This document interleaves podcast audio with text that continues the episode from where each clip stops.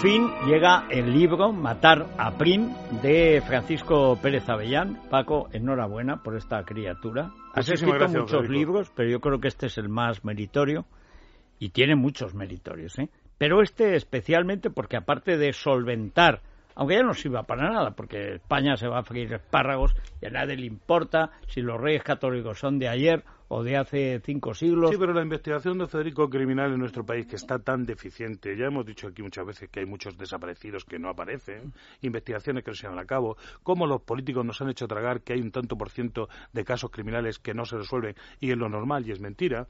Y nosotros hemos demostrado en una investigación espontánea, gratuita, altruista, que cuando se investiga una cosa se puede llegar bueno, a hay que yo eh, incido en una cosa, es la investigación, una investigación sobre un misterio que no era un misterio en el sentido de que no habría forma de averiguar lo que pasó.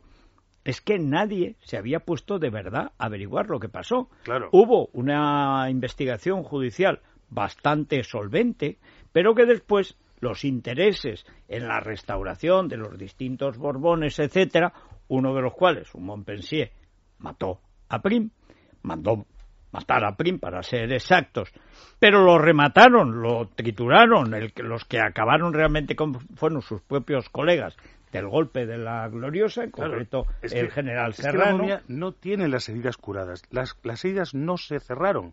No hay esta cosa que se dice que pudo morir de una septicemia o infección de las heridas. No hay ninguna herida que no sea cerrada que se pueda infectar.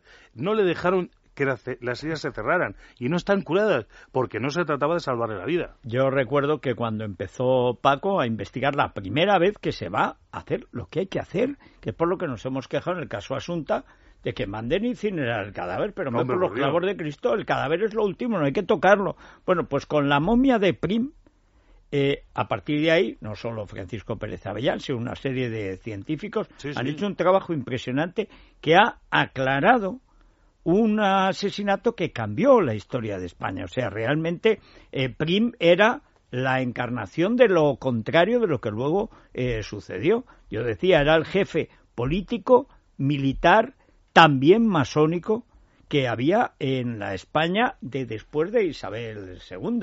es decir, él se inventó a un monarca que no llegó a colocar pero era él el que ponía al monarca, es decir, el que realmente mandaba era a Prim. Y a Prim lo mataron justo la víspera de que llegara Amadeo de Saboya, tan breve que duró un año y se fue zumbando, pues decía que estos españoles no hay quien los entienda. Aparte que en un momento te estrangulan como si fueran italianos y eso es muy desagradable. Bueno, a Amadeo de Saboya intentaron matarle con el mismo aparato que mató a Prim, ¿eh? Cuidado, no, él sufrió un atentado en la calle Arenal en exactamente igual por los mismos trabucos, ya dijo Pérez Galdós que eran por los mismos que había matado a Prim y Pérez Galdós lo sabía. No, hombre, claro. No lo contó, ¿eh? Porque no, lo contó. No, porque quería Se lo contó a Pío Baroja. Porque quería vivir. Pero no, cuando dijo Baroja, de esto hará usted un episodio, hombre, claro. No, luego escribió La España Trágica, que es la versión oficial. Pero esto no es lo que pasó. Lo que pasó es lo que contamos nosotros en este libro y la investigación que hemos hecho. ¿Por qué? Porque somos los únicos que le hemos hecho la autopsia a Prim.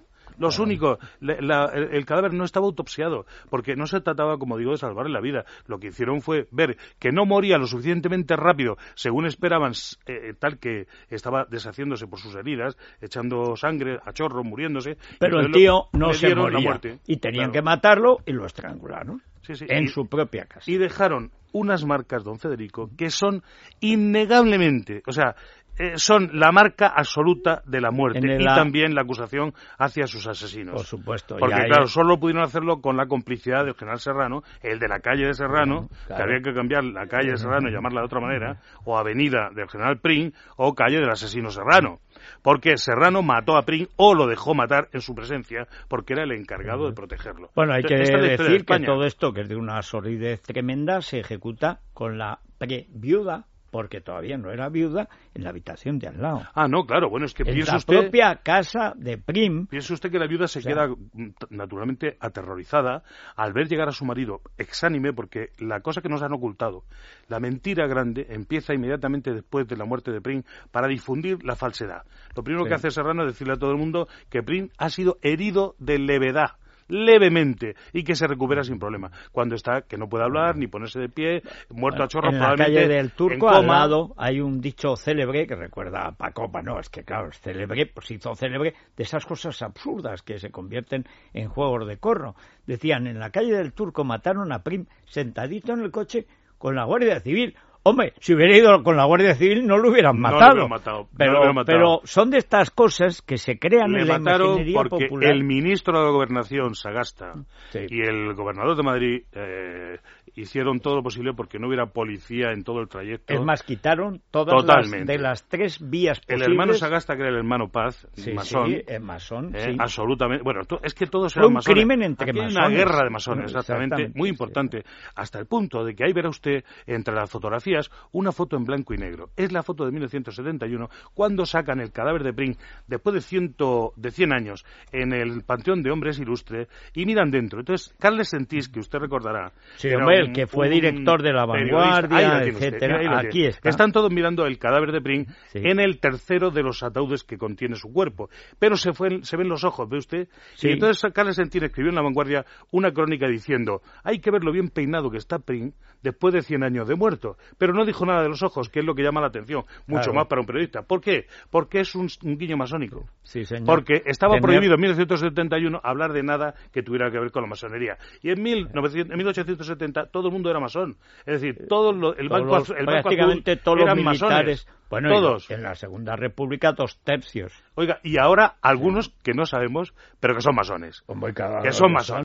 Masones, es decir, una secta que se juntan para obtener el poder a cambio de lo que sea y como sea y de la manera que sea. Y estos son la gente que ha ocultado entre otros, naturalmente, durante tanto tiempo, las mentiras sobre Brain, y que la han publicado una y otra vez, y de las cuales han salido, que hemos criticado aquí, la novela de Ian Ginson, que no sabe nada de España, pero especialmente no sabe nada de Brain, o este Juan Carlos José Calvo Pollato, este el, hermano de la, de la, que dice que el, rey, bueno, que el este es el primer libro eh. realmente que hay que tomar en consideración porque está basado en la prueba fundamental. Que nadie había leído, don Federico, y está toda la verdad ahí, porque los jueces, que hubo de todo, hubo 13 jueces unos fueron eh, compacientes. Pero otros, otros fueron honrados. Y fueron ¿eh? honrados. Y el fiscal fue un hombre con mucho valor. Ojalá el 11M, pasado 140 años, haya un Pérez Avellán que pueda perfectamente decir lo que pasó. Porque aquí nosotros nos empeñamos. Y lo conseguimos. Sacamos la, la, momia de sus tres ataúdes y la metimos en el TAC y en todos los reconocimientos más avanzados del siglo XXI. Y con la ciencia del siglo XXI hemos resuelto un crimen del siglo XIX. Y esto está contado aquí. Y vendrán de fuera a reconocerlo, porque en este país nadie se conmociona. O sea, la, Academia de la Historia no nos ha llamado decir, ¿y ustedes qué han hecho? ¿Para criticarnos? Para decir, oiga, qué mal lo han hecho, ¿no? Ustedes no tienen ni idea de historia. Oiga, callados, callados, no dicen nada. En la Academia de Historia, por como si no existieran. Para eso son en esta historia ha habido que pelear incluso con un individuo que se hace pasar por catedrático y que va a aulas importantes como la del ABC y es presentado como catedrático. Y yo voy a empezar a pasar ya la lista eh, de las páginas web de la página complutense donde dice claramente que este tío es un profesor de allí y no es un catedrático. Es decir, ¿por qué lo hace todo esto? no, no, no, es que hay un interés en mentir. Una y otra vez, en decir mentiras, en desconocer la historia de España. Y claro, es que somos lo, somos lo que somos porque la historia pasó de esta manera. Bueno, hay que decir que de todas formas esto demuestra que igual que hay jueces heroicos en España, los, hay, ha habido. Igual que hay gente que cuando quiere saber la historia de verdad de España, se entera de la historia de verdad de España, lo de Prim, que era un misterio, porque además en la época no hubo interés político. Después hubo una gran dejadez y además no había digamos, aparato científico para hacer lo que ahora se ha podido y hemos llevado alumnos, ¿eh, don Federico, de criminología a todas las fases. Aquí ha habido tres fases. Una, estudio de todos los documentos del sumario de Pring, que tiene 142 años y está expurgado. Roto, robado, manipulado, mutilado. Nos contabas cómo habían cambiado los tomos, sí, la el página contenido de los tomos. Está en, el tomo 77. Y en la página y el, y el tomo 1 empieza en el folio 800, 822. Pero bueno, nosotros con alumnos nos hemos leído todos los folios, uno por uno, de todos los miles miles de folios de sumario. Luego hemos ido al Museo de la Guerra, al Museo del Ejército, donde están todas las cosas que se conservan de la escena del crimen. Y hemos hecho todo el trabajo criminalístico. Hemos pasado las luces de Wood, hemos medido, hemos visto a qué distancia fue disparado, etcétera, cómo metieron los trabucos, cuántas balas recibieron, etcétera. Y finalmente hemos ido a la momia, como en un crimen cualquiera, y la hemos investigado de pe a pa. Ha habido gente que ha venido con nosotros, que son supuestamente forenses, oiga, que salieron de aquel quirófano sin haber visto los rastros que tenía en el cuello este señor.